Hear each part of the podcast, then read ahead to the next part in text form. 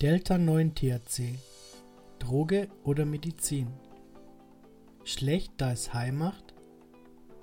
Der Hanf wurde verboten, da er high macht und angeblich extrem schädlich ist. Dass beim Verbot rassistische und wirtschaftliche Faktoren überwiegen und einfach ein komplett verfälschtes Bild vom Hanf erzeugt wurde und wird, ist inzwischen vielen bewusst. Entscheidende Details, die diese Aussage unterstreichen, können sogar sehr plausibel belegt werden. Der berauschende Stoff von Cannabis ist Delta-9-THC. Solange nur bis 0,3% enthalten sind, kann das Hanfprodukt in Deutschland oder auch Österreich frei gehandelt werden. Für den Handel in der EU gelten bis 0,2%, in der Schweiz bis 1% THC. Delta-9-THC ist nur eine Form vom Tetrahydrocannabinol. Es gibt auch Delta-8-THC oder 11-Hydroxy-Delta-9-THC. Auch diese Varianten wirken berauschend oder medizinisch.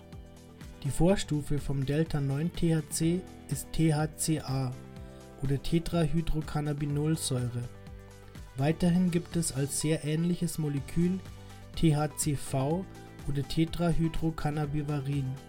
Das Abbauprodukt von Delta-9-THC ist THC-COOH, welches aber auch beim Abbau anderer Cannabinoide entstehen kann. Die Vorstufen oder Abbauprodukte vom Delta-9-THC wirken nicht psychoaktiv.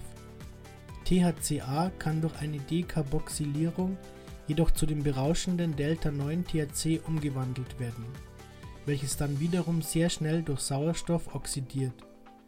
Dadurch wäre es dann nicht mehr für ein Hai nutzbar. Der Stoff, der Hai macht. Es gibt sehr viele Stoffe, die Hai machen und damit zugleich häufig auch medizinisch verwendbar sind.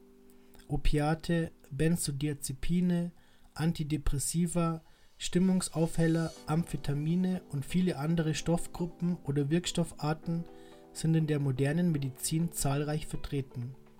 Sie werden auch sehr gerne verschrieben, selbst wenn sie offenkundig ein hohes Gefahrenpotenzial aufweisen und teils nur über BTM-Rezept über den Tisch gehen. Viele interessante Medikamente werden zugleich auf dem Schwarzmarkt gehandelt. Einige wollen sich einfach betäuben, andere wollen sich aufputschen. Die Zielsetzung der Substanzen ist also grundverschieden. Wer sich jedoch über den Tag hinweg aufputscht, der braucht zur Nacht oft einen Dämpfer. Dann braucht es am nächsten Morgen jedoch viel Schlaf oder wieder einen starken Wachmacher. Es ist der gefährliche Kreislauf von Uppers and Downers, mit dem man sich sehr schnell in eine zerstörerische Abhängigkeit und teils auch in eine tödliche Gefahr begibt. Es handelt sich also wie beim Delta-9-THC um Substanzen, die als Droge und als Medikament taugen. Dennoch käme niemand auf die Idee, Opiate auch für die medizinische Anwendung zu verbieten. Für den Freizeitgebrauch sind viele, aber nicht alle Opiate verboten. Diese können teils harmloser als Kaffeetrinken sein. Die Stoffgruppe ist sehr breit aufgestellt. Wenn Opiate als Droge sowie Medikament verwendet werden können, sind sie dann schlecht oder gut? Beim Delta-9-THC waren sich die Politiker, Juristen und Mediziner über Jahrzehnte weitgehend einig, dass es schlecht und zu verbieten ist. Seit über zehn Jahren entdecken wir über viele Patienten, die es dennoch medizinisch verwenden, dass Delta-9-THC als Droge bei weitem nicht so schlimm wie Heroin ist, aber medizinisch ein extrem hohes Potenzial mitbringt. Der Begriff Heroin wird hier deswegen verwendet, da Marihuana oder Delta-9-THC von vielen Gesetzgebern in der gleichen Stoffgruppe wie diese wirklich harte Droge geführt wurde oder noch immer wird. Marihuana wird von den Gesetzgebern also vielfach als so gefährlich wie Heroin eingestuft.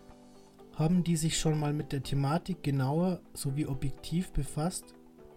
Ob Opiate medizinisch oder zum Freizeitkonsum verwendet werden.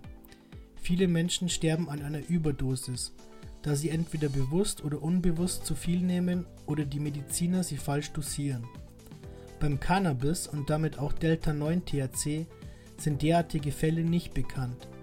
Opiate und andere Stoffgruppen führen bei einer kritischen Überdosis zum Atemstillstand, der dann innerhalb kurzer Zeit zum Tod führt. Cannabinoide setzen in diesen kritischen Bereichen jedoch nicht an.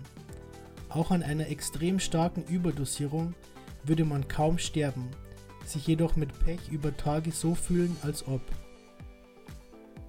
Delta-9-THC ist Droge und Medizin. Genau wie bei den Opiaten oder anderen Stoff- oder Wirkgruppen kann auch beim Delta-9-THC erklärt werden, dass es sowohl eine Droge als auch eine Medizin ist. Man betrachte einen depressiven Menschen, der kifft, um seine Stimmung aufzuhellen, oder jemanden, der gestresst ist und Entspannung sucht. Kiffen diese Personen zum Genuss oder medizinisch? Die Grenze von dem einen in den anderen Bereich verschwimmt nicht nur an dieser Stelle. Wenn jemand sich nicht so toll fühlt und deswegen kifft, dann will er high werden oder sich medizinisch behandeln. Hier kann niemand eine unumstößlich klare Grenze ziehen.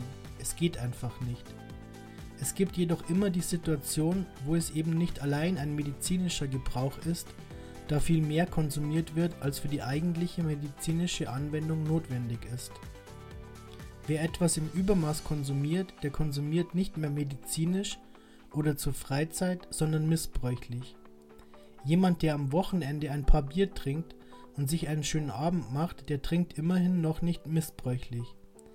Wer mit dem Bier aufsteht oder jedes Mal säuft, bis ihm alle Lichter ausgehen, der trinkt missbräuchlich. Genauso wäre es beim Kiffen, dass ein Freizeitkonsum nicht automatisch ein missbräuchlicher Konsum ist. Aber auch bei Aspirin wäre ein übermäßiger Konsum nicht mehr medizinisch sinnvoll und damit missbräuchlich. Das sind fließende Übergänge, die sich nicht mit einer klaren sowie unumstößlichen Grenze definieren lassen. Wer als Patient spezielle Medikamente wie das Delta-9-THC oder direkt Marihuana-Blüten erhält, der kommt möglicherweise in Versuchung, am Wochenende oder auch ansonsten mal etwas mehr als notwendig zu konsumieren. Dennoch handelt es sich auch dann noch nicht direkt um Missbrauch. Auch dann ist Delta-9-THC noch nicht etwas Schlechtes. Ob man in seiner Freizeit seinen geistigen Horizont gelegentlich erweitert oder einengt und dabei friedlich bleibt, das allein kann noch nichts Schlimmes darstellen.